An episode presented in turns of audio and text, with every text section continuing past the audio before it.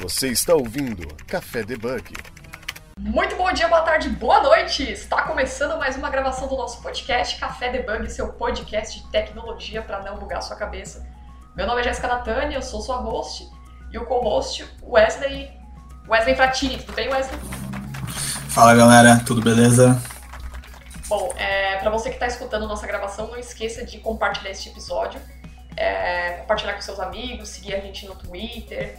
Dúvidas, sugestões, críticas construtivas, estamos no debugcafé.gmail.com.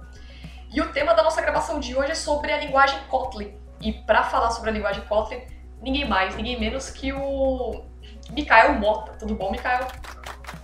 Tudo beleza. Estamos aqui. E vamos ver aí no que que dá. Gravando de longe para falar com a gente, né? Do outro lado do continente. Apresente-se você para nós, né? Quem que é você na fila do pão, para quem tá te ouvindo, para quem não te conhece. Conta um pouquinho de é, quem que é o Mikael, onde você está, o que ah. você trabalha. Antes de começar a falar um pouco sobre o Kotlin, né? Rapaz, vou fazer, eu esqueci o cara que fez o, eu tava ouvindo o podcast de vocês antigo, né? Eu, você fez essa pergunta da fila do pão, eu vou responder exatamente igual a ele. Na, na fila do pão, eu sou mais agoniado. é, então, meu nome é Mikael Mota, eu sou de Salvador, Bahia. Não sei se vocês pegaram aí pelo meu Opa. sotaque. Ah, puxadinho. E atualmente estou morando aqui no Canadá, em Montreal. Estou indo pro meu segundo ano aqui. E então, estou na área de tecnologia aí desde oficialmente desde 2014, né? tem, tem um pouquinho de história para a gente contar, desde startups, empregos, desde de, vixe, projetos, empresas, viagens loucas pelo mundo, voluntariado, vixe, tem muita coisa para contar. E não sei, me, me deu uma pergunta mais. Eu sou programador, vocês são programadores também, a gente gosta de perguntas práticas e diretas. Me, me dê uma pergunta mais direta que eu, que eu consigo responder mais diretamente.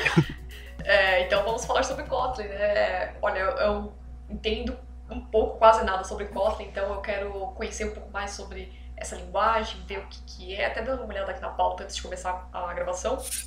Mas acredito que quem está escutando esse episódio pode ser que não tenha ouvido falar sobre o Kotlin também, né?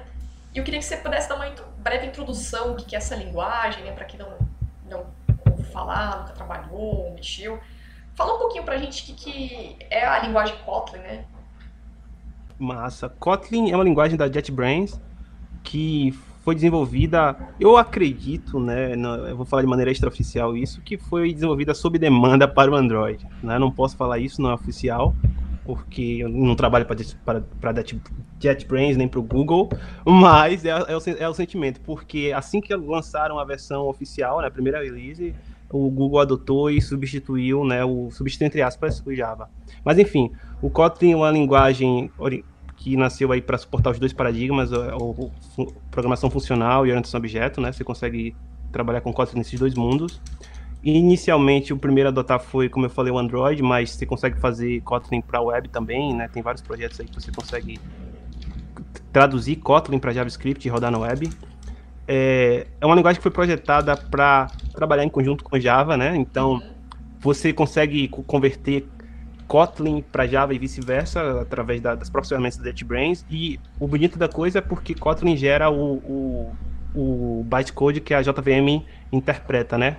E aí, para quem é, é começando não sabe bem o que, o que fica, basicamente a JVM é a máquina, a máquina virtual do Java, né? que traduz lá pro, pro computador. Então, falei muito, mas essa, essa é o, o Kotlin. Eles, eles têm, inclusive acho que lançaram uma release nova agora, deixa eu só ver. Como eu falei no começo, eu falei no começo, né, quando a gente começou aqui, que desde maio eu não tô trabalhando com Kotlin oficialmente, eu acabei trocando de empresa aqui no Canadá e tô trabalhando com React Native e ah, outras tecnologias. Ainda assim. Hã? React, a gente fez uma gravação sobre React também. Pô, da hora. Tô, tô, aqui trabalhando com React Native e TypeScript desde então e pegando alguns projetos também com, com Node. Mas ainda assim, né, como a gente compila para Android e iOS, tem, tem, ainda preciso tocar em Java e Kotlin de vez em quando, né? A gente precisa fazer um módulo para o Android, e aí eu não vou escrever em Java. escrever em Kotlin é muito melhor. Ah, então você já está familiarizado com, a, com essa parte de mobile, você já trabalha com mais. É, você trabalha mais com a parte mobile ou a parte web? Com mobile. Na verdade, eu me introduzi muito mal. Eu vou, eu vou depois desse podcast aqui parar e tentar bolar uma forma de me apresentar melhor. Mas minha carreira profissional, desde 2017 oficialmente, foi toda focada no desenvolvimento mobile, né? Uhum. Eu peguei vários freelancers no Brasil para várias empresas, aí participei de, um, de uma competição, de um hackathon lá em Salvador e acabei conhecendo o Matheus, que foi meu sócio numa, numa startup chamada Mob Apps. Vocês podem até acessar mobapps.com.br.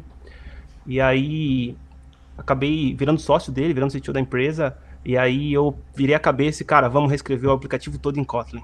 Então foi, foi, o, primeiro, foi o primeiro grande desafio de escrever um código, um código legado de 2015, né? Ele, quando ele começou a empresa, quando ele começou o projeto todo em Java, Java, acho que não era nem Java 8 na época.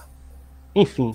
E aí, né, peguei essa, esse, esse desafio, acabei reescrevendo, Kotlin, reescrevendo o projeto todo em Kotlin e tá aí, na verdade.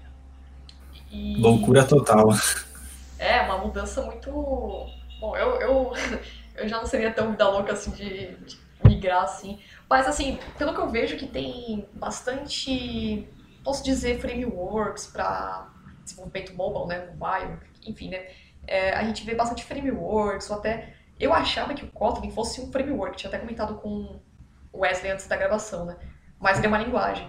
Então, por que que, aí a minha primeira pergunta é por que é, tem tantas, tantos frameworks, começam a surgir linguagens para desenvolvimento mobile, é, a impressão que eu tenho parece que uma coisa sempre falta, não atende a outra, você consegue definir isso melhor? Por que, que tem tantas é, sim, sim. É, muito, tem muita plataforma, mas é, porque são dois contextos diferentes. A primeira coisa a gente tem que entender que temos dois grandes players que uhum. nunca, até onde eu estou vendo, não faz sentido e nunca irão se unir para se transformar em uma plataforma só que é Android e iOS. Então, é nenhum ser vice-versa, né? Mundos diferentes. E aí, pensando como empresa, como projeto, é muito caro manter dois times, saber duas tecnologias, duas stacks diferentes, duas IDEs e todo o ecossistema que é Android e iOS, dois ecossistemas diferentes.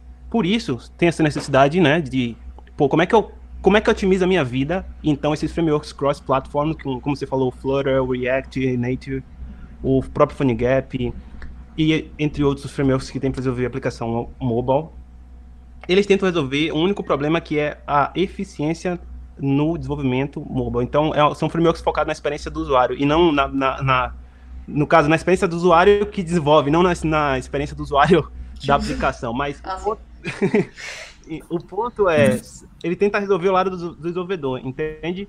E aí, bom, veio a própria Google, que tem um Android, né? Suporta o Android aí, pega JetBrains, traz, pede para fazer a linguagem, eu vou falar dessa forma, mas não, não é oficialmente assim, tá? Não aconteceu assim, mas enfim.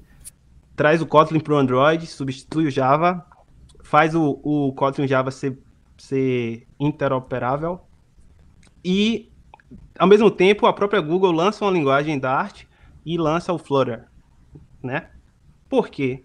Porque são para resolver dois problemas diferentes. O, o Flutter, ou Flutter, como o pessoal fala, é um framework sim, cross-platform sim, você pode é, é, compilar para iOS, engano até para web já até, mas é, tem coisa que o Flutter não vai resolver, entende? Isso. Principalmente é, no que diz respeito ao próprio iOS, né? Às vezes o, o Flutter vem para suprir várias necessidades, porém ele não consegue suprir a necessidade que só o Kotlin ou o Java faz, né? Resumindo. É, nesse caso, eu, é mais ou menos por aí, mas eu, eu quis dizer especificamente necessidades de plataformas, porque quando você pensa em, em, em todos esses frameworks, eles, eles fogem da arquitetura padrão, né? Pense aí o seguinte, ó. O, o, os engenheiros da Google e os engenheiros da Apple, eles planejaram um framework. Por exemplo, a Apple agora, agora não, há muito tempo atrás lançou o Swift para substituir o, o Objective-C, que é uma, o Swift também é uma linguagem muito parecida com o Kotlin, inclusive, e fez a forma de desenvolver, de, a, fez a forma de desenvolver para iOS muito mais simples. Mas foi toda pensada na arquitetura deles. Aí tem certas peculiaridades do, do, da plataforma que a Apple vai lançar e que vai demorar para a galera que suporta o Flutter implementar do outro lado, entende? Hum. Então, primeira coisa é, é questão de, de, acompanhar o tempo, né? E acompanhar as atualizações. Apple lança atualização aqui, o pessoal do React Native vai lá, corre para dar suporte, o pessoal do Flutter vai lá, corre para dar suporte. E na prática, quem usa esse tipo de framework multiplataforma está sempre um pouquinho atrás com relação a novidades. A boa notícia é que hoje é, enfim, já, já tá tão estável o negócio, já tá tão grande a comunidade, o ecossistema, que está um pouquinho atrás é, é, é, é, bem relativo, quase que relevante. Inclusive faz sentido, por exemplo, a empresa que eu estou trabalhando aqui, né? Eles migraram o projeto em iOS para React Native e agora estão suportando os dois, entende? Então, esse movimento está fazendo sentido. Hum, bacana. Então a gente pode ter times é, tanto de mobile para iOS, que vai usar aquelas aqueles, posso dizer que são a, os frameworks mais híbridos, né, é, multiplataforma, e o Kotlin que é só Java e vai acabar rodando só no Android mesmo, né? Isso. Se você pensar Kotlin para mobile, você vai rodar ele especificamente para Android, Android. E, entre aspas. Na verdade, eu fiz até um vídeo tá no meu canal que já é possível você compilar também Kotlin para iOS, mas a JetBrains, até onde vi, não tem interesse nenhum em, em transformar Kotlin em uma coisa como o React Native ou Flutter para você construir a interface e tudo mais. A JetBrains, ela quer ela fez com o Kotlin, na verdade, né, um, um como falar, um, a gente tem engines de games, eu, eu, vou chamar isso de engines de SDK. Na verdade, eles colocaram exatamente assim na, no site deles. SDK, não framework. E qual é a ideia? A ideia é que você, no processo de desenvolver a, a sua solução, você deixe a construção da interface do seu aplicativo para as tecnologias nativas, ou seja, você iria usar Swift de um lado e Kotlin ou Java do outro, e no processo de desenvolver a sua regra de negócio, alguma coisa bem específica, você desenvolve com Kotlin e gera aí um código compartilhado que você pode usar nos dois aplicativos. Então, é, você pode pensar agora, pô, Mikael, então o Kotlin virou um framework de novo? não necessariamente, né? Como eu falei, eles têm a intenção de, de facilitar o desenvolvimento cross-platform, mas não como o React ou como o Flutter, que permite você criar as interfaces de usuários, né? E em relação, o Java é a linguagem oficial do Android, certo? É, e o Java é muito parecido não. com. Não é mais? Não, não, foi o que eu acabei de falar. Em 2017, a Google anunciou o, Android, o Kotlin como linguagem oficial de, do Android. Em 2017, no Google I.O. do, do Google I.O. 2017, quando o Kotlin virou a linguagem oficial ao Android. Hum, entendi. Então Java era antes, certo? Isso, Java, Java era antes. Ah, e qual que é a diferença? Assim, tem muita diferença entre Java e Kotlin, porque elas, as duas linguagens elas se parecem muito, né? É a sintaxe é bem parecida, né? Hum, não. Não? não, não, não, não.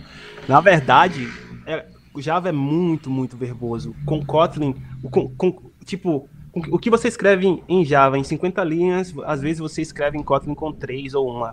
Por exemplo, Eita. tem um negócio chamado Data Class, certo? A Data Sim. Class no, no Kotlin é simplesmente uma abstração completa de qualquer classe que, uh, sabe o Pojo, que são aquelas classes que a gente só faz get set, você cria lá a classe Sim. pessoa, tem atributo nome, atributo idade, aí você cria o get name e, e o get nome, né, set nome, get idade, set idade. Você cria essa, esses quatro métodos.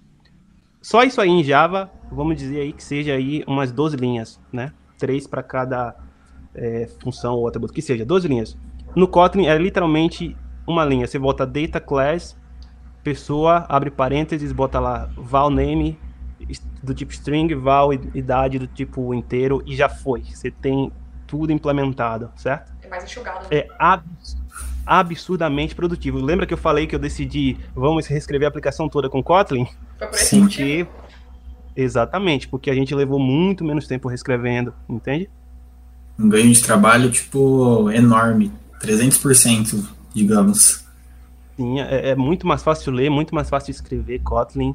E ela tem muita coisa de programação funcional que é linda, né? As funções lambda e, e vários helpers que, que a JetBrains colocou, eles também implementaram muito, muito, muitas bibliotecas de, de como é que fala?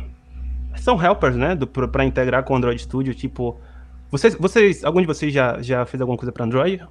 Eu já mexi com Java, já, já dei uma brincada no mundo de Android aí.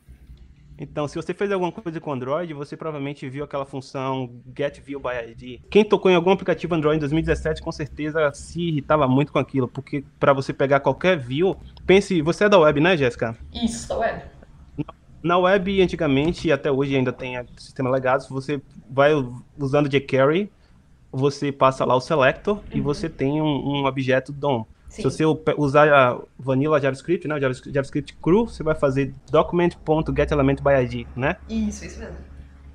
No, já, no, no Java antigo para Android era a mesma coisa, né? Você tem lá um XMLzão, que seria o seu HTML, e no JavaScript o document.getElementById seria no Java o view.findViewById. Pense aí escrever, isso toda hora que você precisar fazer uma interação, fazer uma animação, fazer alguma coisa. É, era gerava muito código desnecessário, né?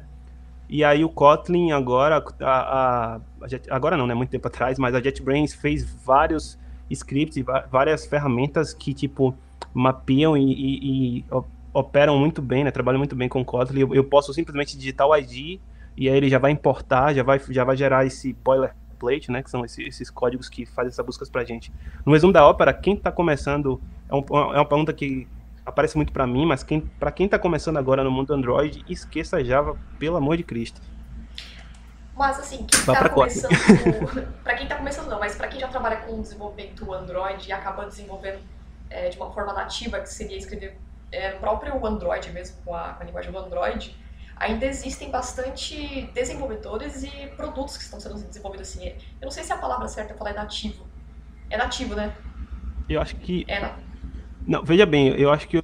É nativo mesmo, é nativo, mas acho que eu não, eu não, expliquei direito, na verdade. É porque a linguagem nativa do Android agora é Kotlin, entende? Quando você fala desenvolver com o Android Studio, por exemplo, você vai criar um, pro, um, pro, um, projeto lá, ele já vai te deixar marcado como padrão a linguagem Kotlin. Você tem a opção de mudar para Java caso você queira.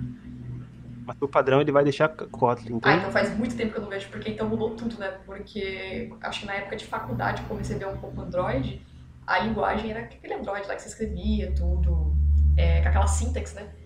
Agora, então, você está falando que já não existe mais isso e já está com os padrões da, da linguagem do Kotlin. Isso, exatamente. Ah, bacana. E, e também o Android também suportando o Flutter, né? Hoje. Ah, veja bem, te, te, tecnicamente é o contrário, é o Flutter suportando Android, né? O Flutter é um framework multiplataforma. E aí uma das plataformas que eles, que eles suportam é o Android, tá? Agora, se você pensar em Kotlin como uma linguagem, tem muitas coisas que você pode fazer com Kotlin, né? Você pode usar Kotlin no lado do servidor também, né?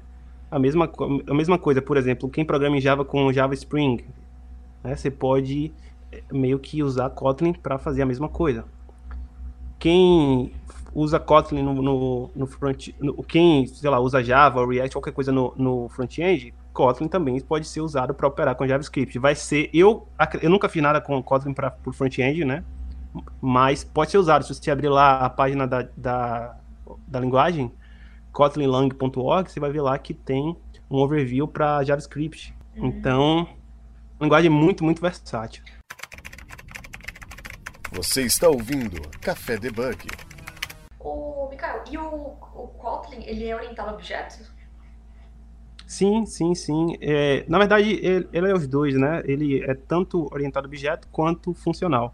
Você pode trabalhar com os dois paradigmas na linguagem. E, na verdade, é a, a, o mais sensacional do Kotlin é justamente essa, essa pegada de Nossa, programação funcional, né? Que se... Deu uma bugada, porque, tipo, linguagem funcional com orientação a objeto, então, tipo, as duas coisas. Eu consigo desenvolver ele mudando, é, utilizando das Isso. mesmas formas.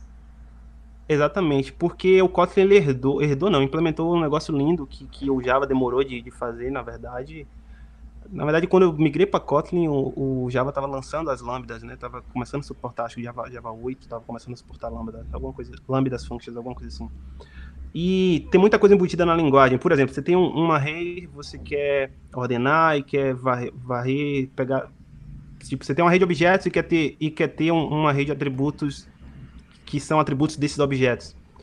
No Java, anteri anteriormente, você teria que varrer esse array e aí criar um outro, um outro array lá do tipo desse atributo que você quer salvar. E dentro desse for, vamos, vamos supor que você está fazendo for each, né? Aí você vai lá e faz array.push passando a, a, propriedade. No Kotlin você vai fazer array.map, né? E já vai atribuir direto com uma linha você faz isso. É, seria bacana se a gente tivesse um vídeo, uma telinha que eu conseguiria ah, mostrar para você é... a diferença. Explicar, a gente explica de um jeito um pouco mais abstrato, seria um pouco mais o conceito e a utilização.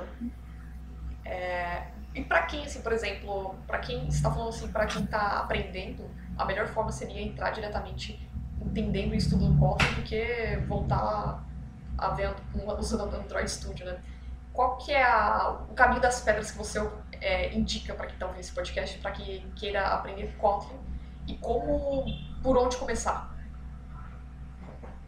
Massa. Assim, realmente ir direto para o Android Studio vai ser um pouco contraprodutivo para quem está começando agora, porque o Android Studio é uma IDE completa e tem muita coisa. Daqui que, inclusive, você aprenda a mexer no próprio Android Studio, você já esqueceu o que você viu de Kotlin, certo? Uhum. Então, a melhor coisa de você para você aprender hoje no, no website deles, primeira coisa tem um playground lá e tem um, um, uma documentação online, né? Você vai kotlinlang.org e eles têm um tutorial que vai tipo do zero a avançado, cobrindo desde coisa, desde introdução à lógica de programação com, com coisas simples da linguagem e tipo, eles assumem que você tá aprendendo a programar agora, sabe? Eles não assumem que você tá já sabe outra linguagem, está migrando. E isso, para quem está começando, é, o, é, uma coisa muito valiosa, porque vai né, é literalmente pegando na tua mão ali, ensinando cada passo. E a maior vantagem de você começar a aprender do Kotlin em vez de Java é porque você não vai precisar. Tipo, é uma, é uma linguagem mais enxuta, você ocupa menos espaço na tua memória. Pense o seguinte, ó. Você tem um, um HD aí na, na, tua cabeça e você quer salvar uh, um, um, um punhado de fotos que representam uma linguagem as fotos do Java pesa cada uma 1 GB, as fotos do Kotlin pesa cada uma aí 100 megas, entende? É, é, mais ou menos por aí. Vai, vai, sobrar muito espaço na tua cabeça aprendendo Kotlin, porque é mais, é mais enxuto, é mais fácil de lembrar, é mais fácil de ler, entende? Sim. É, em relação ao mercado de trabalho aí no, no Canadá, em relação a, ao Kotlin, não só ao Kotlin, mas aos outros frameworks de mobile, Flutter, React, como que é esse mercado aí? É bem aquecido? Sim, sim. É, na verdade, eu posso falar isso foi por experiência própria, que aprender Kotlin foi uma coisa que alavancou a minha carreira, né? E, e tanto na primeira vaga aqui no Canadá, quando eu vim, quanto para essa segunda aqui agora. Por exemplo, na, na, nesse time que eu entrei agora, eu falei para vocês, né? Eu estou trabalhando com React Native, mas eles me contrataram por causa da minha experiência com Android nativo. Então, tem uma galera, né, que fica falando de MOBA, de MOBA só aprendendo framework, só aprendendo React Native, Flutter e tudo mais, mas toda a equipe de desenvolvimento MOBA precisa de alguém que entenda a, cada plataforma nativa, entende? Então, uma das coisas que me fez ser contratado por essa empresa agora foi, foi o fato de ter muita experiência com Android e alguma experiência com iOS, né? Eu sei um pouquinho de Swift e isso contou muito ponto para mim. Que é o desenvolvimento é, que a gente fala. Com relação ao mercado para pessoa. Vamos chamar assim de raiz. É, de raiz, né? Para a pessoa desenvolver aquele negócio raiz a fundo, ela vai ter muito mais conhecimento, vai abrir, vai, vai saber lidar com uma, toda aquela plataforma, né? Vai passar por outras coisas que acho que o framework cobre um pouco, né? Sim, sim. Na verdade, o, o framework cobre muito, muito, muito. Apesar de que, se você hoje abrir o, Android Studio 4.0.4 que lançou agora, se não me engano, e abrir o Xcode para desenvolver o iOS. As próprias linguagens novas, o Kotlin e o Swift de cada plataforma, estão no nível tão absurdo para desenvolver que você consegue fazer o que você fazia um ano atrás em, em um dia, hoje você faz em 10 minutos. Para fazer uma tela, você arrasta as caixinhas, coloca lá, pega o ID daqui, pum, pegou a tela. Para fazer a navegação, já tem plugin dos dois lados. Então, as plata... lembre-se que as plataformas nativas elas também têm uma equipe toda trabalhando na, nas, nas ferramentas de desenvolvimento delas, certo? Enquanto, por exemplo, quem, quem programa com Flutter e com React Native não tem uma IDE oficial. Não tem, certo? Você vai ver, você pode usar qualquer IDE. O pessoal, na maioria das vezes, acaba utilizando, não é uma IDE, é um, é um editor de texto, né, o VS Code, que aí você instala vários plugins. Mas quem, quem, quem trabalha com, a, com a, as plataformas raiz, como você falou, a plataforma nativa, tem essa, essa vantagem aí. E hoje, é, essas plataformas estão avançadas tão, a tanto, né? Estão tão avançadas, na verdade, que está sendo fácil também desenvolver para as duas. É isso, é isso que eu queria dizer, entende? Eu, uma pergunta agora que surgiu aqui. É, você fala não tem facilidade na parte de desenvolvimento mobile e tudo a gente vê que está surgindo muitos frameworks, tem linguagens sendo adaptadas também. E aí eu te pergunto, com essa a, a ideia, pelo que eu vejo, tanto as pessoas falando que desenvolvem mobile, é ter aquela facilidade e agilidade de desenvolver o app e entregar. Isso não compromete a, entre... a qualidade do, do produto final? Bom, você está falando comprometer a qualidade, no caso, aos relacionado aos frameworks cross-platform ou relacionado ao desenvolvimento da nativo? Acho que seria no geral, assim, se a gente... Nativo nem tanto, né? Porque a gente, como você falou, desenvolvimento raiz, né? Mas acredito que seja a parte de construção de frameworks, vai. Vamos, vamos pegar no ponto do framework. A gente vê tanto framework que é a ideia de entregar é, os apps, os produtos com mais rapidez para poder, tipo, uma fábrica de software, né? E uhum. você acha que com isso, essa facilidade, agilidade de entregar, desenvolver, utilizar um framework que é muito mais rápido fazer o, aplica o aplicativo entregar, compromete a, entre a, qualidade do produto final assim, dele. Putz, eu tô pegando. Eu é, acho que. Tanto em performance, sabe? Performance, tudo. Sim, eu, eu, eu acho que depende mais do time e assim, hoje, atualmente, com relação à performance, né? As duas plataformas, ou melhor, a maioria dos frameworks hoje estão bem, bem legais, né? Com relação à performance. É, você consegue, por exemplo, pegar muito boas aplicações como o Discord, como o próprio Instagram tem algumas telas e o Facebook tem algumas telas escritas em React Native, e você consegue perceber que esse tipo de framework realmente consegue dar conta da performance. Você entra e não vê diferença nenhuma da, da performance do aplicativo. Você, tipo, você não consegue olhar e dizer qual é a tela que foi escrita em React Native, né? Então, com relação à performance e a experiência do usuário, tecnicamente tanto faz a plataforma. Agora, é, agora sim, dependendo da aplicação e por, por, esse, por experiência própria, né, a vida do desenvolvedor que trabalha com essa tecnologia, de, às vezes é um pouquinho mais complicada, porque, obviamente, você tem que dar suporte a duas coisas, além de você ter que integrar com saber essa tecnologia que está ali no meio, você tem que também lidar com os perrengues, que é achar uma biblioteca às vezes, e, e a, a, comunidade às vezes não, não, não criou aquele módulo que você precisa para resolver tal problema, e aí você precisa saber para fazer isso, né? É, eu... Agora, sobre a qualidade do produto, desculpa, né? Agora que eu lembrei o ponto que era a qualidade do produto, vai depender mais do time, né? Eu acho que é uma questão assim, se você se você tiver um time que fala, não, vamos focar na qualidade do produto e vamos, vamos fazer tudo possível para entregar um, algo que seja levar um, um talvez um tempo a mais em cenários, principalmente no que se depender muito de hardware, mas na maioria dos casos, né, a aplicação que está aí só ah, coletando dados, é um formulário, é tirar uma foto, é mandar e salvar, para, para a maioria das, das, aplicações do dia a dia, a, a, maioria das aplicações corporativas, esses frameworks hoje estão muito mais do que suficiente e na maioria das vezes vai acelerar, entende? Então não acredito que vai ter impacto na qualidade, não. A, não ser, a não ser que a o pessoal descuide. É que eu lembrei do aplicativo do Pokémon GO, que ele, quando você instalava ele, estava tendo um consumo de memória muito grande. E eu só não lembro de como que ele foi desenvolvido, se ele foi, qual framework ele foi utilizado, se ele foi nativo, que eu lembro que gerou bastante, vou falar, bastante críticas sobre a, o modo que ele foi desenvolvido e o modo como que ele estava é, utilizando muita memória. Então, era um jeito de, sabe, um jeito de não fazer alguma coisa assim. Veja bem, nessa época do Pokémon GO aí, eu nem joguei o jogo. Eu perdi esse, esse negócio, não, não, não, nunca baixei o aplicativo e não estava podendo essa discussão. Mas se ele estava tendo problema de memória, pode ser, né? é possível que ele tenha começado a ser desenvolvido com React Native. Eu estou supondo, porque eu lembro no começo do React Native que tinha muito gargalo, muito gargalo. Entende? Agora eu duvido, assim, o, o jogo, o jogo Sim, se não me engano, era em 3D, né? E, então, assim, não faz sentido ser desenvolvido com React Native. Com, com certeza utilizou alguma, alguma ou engine própria ou, um, ou alguma coisa tipo Unity da vida para fazer o, aplica o, o, aplicativo, entende? Para fazer o jogo. Sim, sim.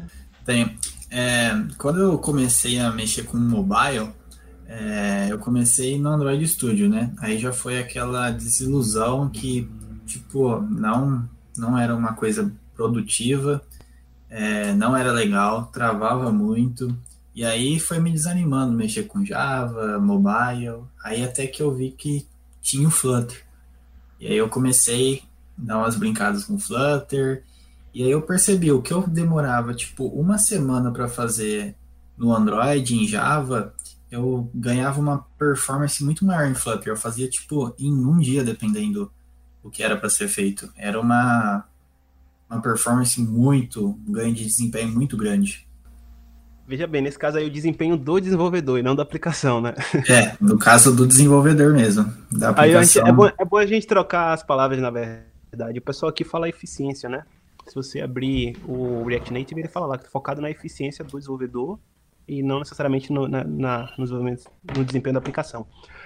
Mas, cara, a primeira barreira é realmente essa. O pessoal que está começando para instalar o Android Studio, primeira coisa é computador, né, velho? O computador no Brasil ainda é muito caro e né, todo mundo conseguia. Não sei hoje como é que tá, mas na minha época, ter 8 GB de, de RAM, principalmente eu que vim, pô, eu vim de uma favela de Salvador, né? Eu, eu, eu nasci lá num, num bairro chamado Mata Escura. E para conseguir comprar um computador que, que dava conta de rodar o, o Android Studio foi um sufoco. Foi um sufoco, ralei muito.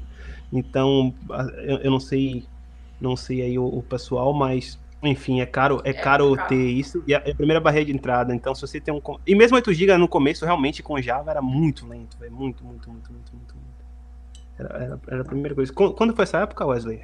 Ah, foi nos meados de 2018, por aí. Foi bem assim quando eu 2017, vamos dizer, que eu tava bem eu me frustrei com Java, né? Com o desenvolvimento Android. Aí eu falei, ah, acho que isso aí não é para mim. Até que eu conheci o Flutter, igual eu disse, né? Eu falei, nossa, mil maravilhas. É isso. Nessa época, em 2017, eu lembro, se não me engano, eu tava tocando um aplicativo chamado Namoa lá na, na startup que eu trabalhava. E aí, só que era, ele era feito com PhoneGap, né? Aí eu ficava assim, pô, por que, que eu consigo é, porque, porque eu consigo compilar, né? Eu tenho o, o, a parte Cordova, né? Só que a gente escolheu fazer com o PhoneGap, que é uma, a versão da Adobe. E aí eu ficava, pô, por que, que eu consigo rodar esse. compilar aqui, rodar o aplicativo, gerar o APK, instalar no meu, no meu dispositivo, mas não consigo rodar o Android Studio na minha máquina, sendo que minha máquina tem 8 GB. Puxa muito, né? Era, era. E qual que é o, e o desafio de criar esses jogos de aplicativo, né? Agora a galera tá com Free Fire no celular, né? É, muda muita coisa para o desenvolvimento, tem que muda em questões de vamos dizer, performance, essa parte de bibliotecas, ah, tem que usar isso aqui que é mais leve, isso aqui que é mais que puxa mais, isso aqui que mantém, ou hum. seria o mesmo, por exemplo, a mesma mesma concepção? Rapaz, é, o mundo de games é, é, é um pouco. É, é, assim, eu não tenho muita propriedade para falar sobre games, eu tentei rodar algumas coisinhas. O que eu sei é que a própria. Se você entrar na, na próprio site da, do, do, Android, né? Eles têm um suporte para Unity. Basicamente, o que seria? O, você gera um, APK, um aplicativo Android mesmo, com, com Kotlin, Java. Isso também se para Android. Aí você tem o teu aplicativo. Tem outras engines também, você pode concluir, você pode construir a sua própria game engine, né? E, e assim, é um mundo realmente, realmente paralelo, não consigo falar muito. Mas assim, com relação às ferramentas, o design do game, a construção do, dos sprites, né, do, da construção do, da, tela e de tudo vai ser na que você escolher, né? Vai depender da linguagem que você escolher. E é, é, no final das contas é programar de qualquer forma, né? Só, só que com outras ferramentas. É, o conceito vai ser o mesmo ainda, né? De como vai fazer tudo, o planejamento, o código também vai ser o mesmo, o pacote pode ter que mudar um pouco, né? É, na primeira empresa que eu trabalhei aqui, eles desenvolviam jogos, só que não era para Android, era pra, era o Windows mesmo, Windows e Mac. Ah, tinha que ser totalmente mobile, né? Não, não, o jogo não era, na verdade não era nem um pouco mobile. Nem um pouco. era para desktop. É, é. Mas era uma empresa bacana, eles têm uns projetos de, de realidade aumentada, de, de comunicação. Eu fui parar nessa empresa aleatoriamente, na verdade. Eu fiz o processo lá no Brasil e fui para trabalhar num projeto de VoIP, né? Vocês conhecem a Verizon? Ah, conheço, tem um amigo meu que trabalha. Você trabalha na Verizon? Nossa, até falando errado. Verizon. Você trabalha nessa Não, empresa? não trabalho. Ah. Não, não trabalho na Verizon. Na verdade, eu trabalhei numa empresa chamada Summit Tech, que ela tem um contrato com a Verizon e a gente construiu o aplicativo deles, né? Chamado OneTalk. É um, um, é um aplicativo de tipo, tipo WhatsApp. Você faz call, faz ligação de voz, vídeo, etc. Bem bacana. Ah, ele trabalha nessa, nessa parte mesmo, que acho que aplica Ele trabalha com a parte mobile, no Android, e desenvolvendo as partes do VoIP lá dessa empresa Verizon. Uhum. Só que é na Irlanda, né? Então, vira e mexe, a gente tá conversando. Até tô tentando agendar uma gravação com ele também. Pra falar um pouco sobre isso. Ah, interessante. Ô, ô, Mikael, eu vi que você tem um canal no YouTube também, né? Que até coloquei aqui na pauta pra quem quiser acompanhar seu canal, seguir. É... Na verdade, o meu canal, o objetivo inicial é, é falar sobre tecnologia de maneira geral e meio que impulsionar a galera, né? Eu, eu hum. comecei o canal, os primeiros vídeos, com a intenção simples de mostrar para a galera que estava lá ao meu redor, né, que é possível você você conseguir resolver problemas da sua vida e, e ter, bom, eu vou entrar no blá blá blá motivacional, mas é porque tipo eu vim de um, de um lugar muito pobre, muito violento, né, então é, quando o pessoal viu que eu comecei comecei a ter algum resultado na, na, minha carreira profissional, começou a, pô, é possível. E aí eu comecei a gravar uns vídeos mais, tentando mostrar um pouco do dia a dia, mostrar um pouco do que eu sabia para tentar motivar a galera. Que legal. E acabou que a galera começou a abraçar a ideia. Tem um, tem um vídeo já com, com uns, batendo uns 20 mil visualizações agora, eu fiquei até feliz, vi, vi agora antes de entrar. E Estou falando de tecnologia de maneira geral, principalmente da, do que eu sei, né, que é mobile. Falando um pouquinho de startup, eu estou começando a startup agora também. Falando como é a vida aqui no Canadá, trabalhando. É mais ou menos o que eu falo. Eu ainda não tenho um, um, uma agenda definida. Tem umas duas semanas que eu não publico nada, mas de vira e mexe faço algum vídeo respondendo perguntas ou, ou mostrando um pouco do dia a dia. E por enquanto está sendo assim. Caramba, que legal. Eu tô vendo aqui mas... que seus, seus vídeos têm.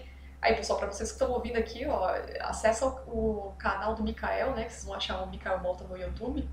E ele tem vários vídeos aqui de publicação. Tô vendo aqui que você fala sobre é, programador é um gênio da matemática, você fala matemática com a faculdade de programação, analisando o código-fonte, né? Programação é um mercado é... seguro. Interessante. Aquele ali, na verdade, foi a thumb que, que um colega criou, porque principalmente o pessoal, né, que da, da nossa área tem medo de matemática e fica falando, pô, nossa. cara, programador é gênio, é gênio, sabe muito matemática. o, pessoal, o pessoal que foge das matérias de cálculo na faculdade, né? Aí o cara, calma, não, não, não é assim, mas. É, é enfim. O, o, conteúdo do meu canal, se a gente for, for falar assim de maneira geral, é mais para iniciante, é para dar, pra dar uma visão para a galera que está que tá começando e, e dar um norte, né? Tem, tem muita gente muita gente começando e meio sem saber por onde seguir, sem saber o que, que realmente está acontecendo no mercado. E uma das coisas também que me irrita é muita, muito, muita gente vendendo, tentando só vender ilusão na internet, entende? E falando pra galera assim que tem vontade de conseguir um emprego no Canadá, que dica que você dá para em geral para essa galera? Rapaz, é, essa é a pergunta mais comum na verdade no meu canal e na, na, quando o pessoal me segue lá no Instagram. É, dica para quem quer ir para o Canadá, eu falo duas coisas. Primeira, de maneira óbvia, é aprender uma das linguagens que o Canadá suporta, que pode ser inglês ou francês ah, uma dica extra bônus é que em francês, aqui em Quebec, onde eu tô, é uma parte que tecnicamente tem, eu acho que tem mais oportunidade menos concorrência, justamente por causa do francês. Ah. Né? A gente, a gente, a gente, a gente cresce assistindo filme legendado em inglês, né? Uhum. E aprende, todo mundo aprende na escola inglês, ninguém, ninguém se liga no francês. Mas Nem no espanhol, Nem no espanhol, exatamente. E aqui no Quebec vocês têm muito. Ainda assim, eles, eles, eles, eles contratam gente que só fala inglês. Por exemplo, quando eu vim pra cá e até agora eu não sou fluente em, em francês, eu consigo entender um pouquinho de francês. Mas se eu tivesse francês fluente, por exemplo, eu teria muito, muito, muito mais oportunidades. Né? Eu já tenho bem, muitas oportunidades, mas teria muito mais. Então, a dica pra galera, pode dar uma olhada no francês também, tá?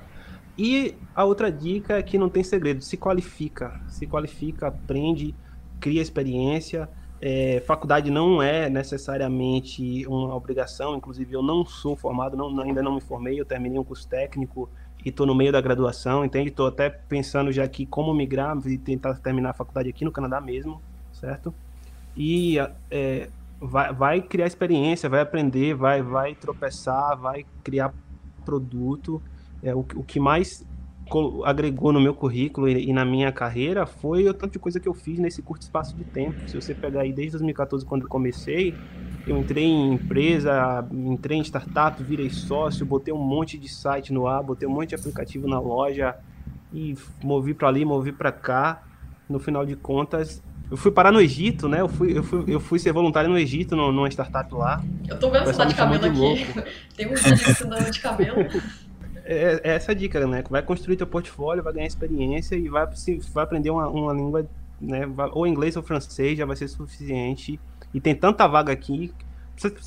Para você ter noção, tem tanta vaga, mas tanta vaga que eu tô, eu tô fazendo no, no meu canal, por pessoal que me segue, tô fazendo um workshop de carreira internacional. Aí todo mês tem dois ou três, dois, três dias, né, no mês que a gente faz um encontro pela manhã e eu trago algumas dicas, é quase uma hora, uma hora e meia de live onde eu bato papo com a galera, trago casos, trago vagas que apareceram, mostro o vídeo de entrevista que eu fiz, dou dica pro pessoal lá, respondo pergunta na hora, só para quem tá pensando em migrar a curto prazo aqui pro Canadá, entende?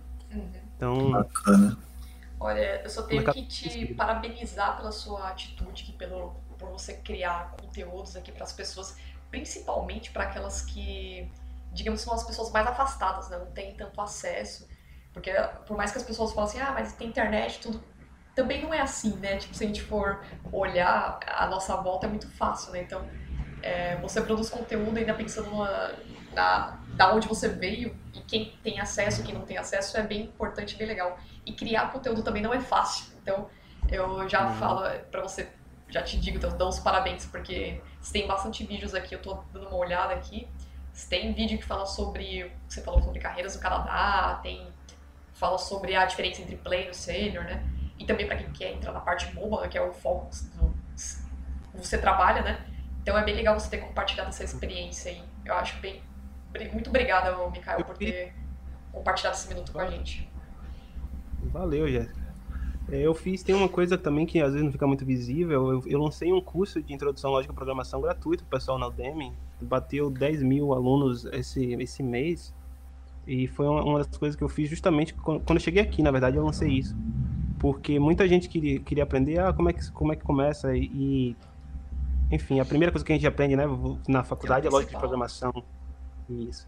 E aí eu fiz um curso de lógica de programação. Eu acho que eu, eu vou dizer que é, é, o curso de lógica de programação mais acessível que existe no Brasil hoje. O nome é Lógica de Programação para Todos, está lá na Udemy, é de graça. Você, pode colocar o link aqui na pauta para as pessoas é, verem e acessarem? Consigo sim. Então, Consigo, se, sim. então, se vocês estão ouvindo, já está aqui na pauta já. É só dar um scroll aí na, no seu app e o... aí você pode compartilhar isso para a gente também para quem quiser assistir. Só para você ter noção, a, a, ideia do curso é que você não precisasse instalar nada para fazer. A gente usou ideia online para aprender lógica, para fazer Olha. os algoritmos. E, tipo, quem queria aprender, mesmo se não tivesse um computador, poderia fazer pelo celular, acompanhar e sair com, sabendo lógica de programação nível uh, um semestre de Universidade Federal, né? Que foi basicamente o que eu compilei e coloquei no curso. Sensacional. Bom, oh, Mikael, a gente está chegando no final, na verdade chegamos no final da nossa gravação. E eu quero agradecer o seu tempo, a sua disponibilidade por ter compartilhado esses minutinhos que a gente, essas é, 50 minutos de, lá, de gravação aqui do nosso podcast e ter contado a experiência, falado sobre o Kotlin, a linguagem, para quem tem iniciativa de entrar, de aprender a programar com Kotlin. E antes de finalizar a gravação, eu queria é, te dar uns minutinhos para você fazer um jabá, divulgar algum projeto, alguma coisa. Tome esse tempo para você divulgar seus projetos pessoais. Pode querer falar alguma coisa? Rapaz, se for pra fazer um jabá, eu ia falar pra galera só acompanhar nas redes sociais, né? Eu tô, tô é me programando para produzir mais conteúdo. E assim, atualmente eu tô tocando tanta coisa ao mesmo tempo que a, a, a última coisa que eu tô fazendo é, é rede social, inclusive. Não sei, acho que o Wesley me segue lá no Instagram. E aí eu tô postando muito pouco. Mas para fazer um jabá, então, me sigam no, no YouTube, no, no, Instagram e no YouTube, é onde eu tô mais ativo. Twitter você No Instagram. É, na verdade, o Twitter eu sou bem antigo, só que eu nunca usei o Twitter. Ah. Eu, eu, sabe, acho que não funciona comigo. Mas eu vou, eu tô, eu tô ativo no Twitter também lá, Mikael Mota, vou, vou instalar até no meu, no meu computador aqui e tentar voltar a usar. Eu acompanho muito, sei lá, Trump postando besteira lá, eu vejo, eu vejo, mas enfim. e aí o que acontece? Me acompanha nas redes sociais, principalmente quem quiser ver um pouco do dia a dia aqui no Canadá. Às vezes, às vezes não, geralmente eu posto fotos, faço live com a galera, abro lá, faço, mostro história de coisas que eu faço, viagens que eu faço, coisas que acontecem aqui no dia a dia na empresa. Então, sempre, pelo menos uma ou duas vezes na semana, também abre uma caixinha de perguntas lá pro pessoal para tirar dúvidas. Eu, eu faço um, uma sessão chamada Dev Responde. Então, para quem tem dúvidas sobre como é, essa, como é a vida no, no Canadá, como é esse mundo de imigrar e, e ser um desenvolvedor internacional, eu acho que é a coisa mais interessante que eu poderia falar para a galera é, é ver lá no Instagram, certo? Perfeito. E estamos aí produzindo conteúdo. É, tem coisa aí da, da, empresa que eu não posso, não posso falar agora, mas coisa de, de startup. E, inclusive, foi bom tu vir para cá, que pode acabar rolando vagas e depois eu vou passar para você divulgar para a lista de vocês. Oh. E vamos que vamos. Muito bom. Então é isso, né? É, nosso programa chega ao final. Não esqueçam de seguir aqui o Mikael nas redes sociais, a seguir e curtir o canal dele também, né? Dar um follow no canal. E para vocês que estão ouvindo esse episódio, não esqueça de compartilhar com seu amigo, com os, com seus familiares, para quem gosta na área de tecnologia. É, estamos no SoundCloud, no, no, Spotify, qualquer agregador que você costuma ouvir os podcasts. Estaremos lá e só dá um, uma estrelinha ali pra gente, tudo bem? Bom, Mikael, muito obrigada pela participação. É, Wesley também pela participação aqui do nosso programa. E é isso, a gente chega até o fim. Até a próxima. Valeu!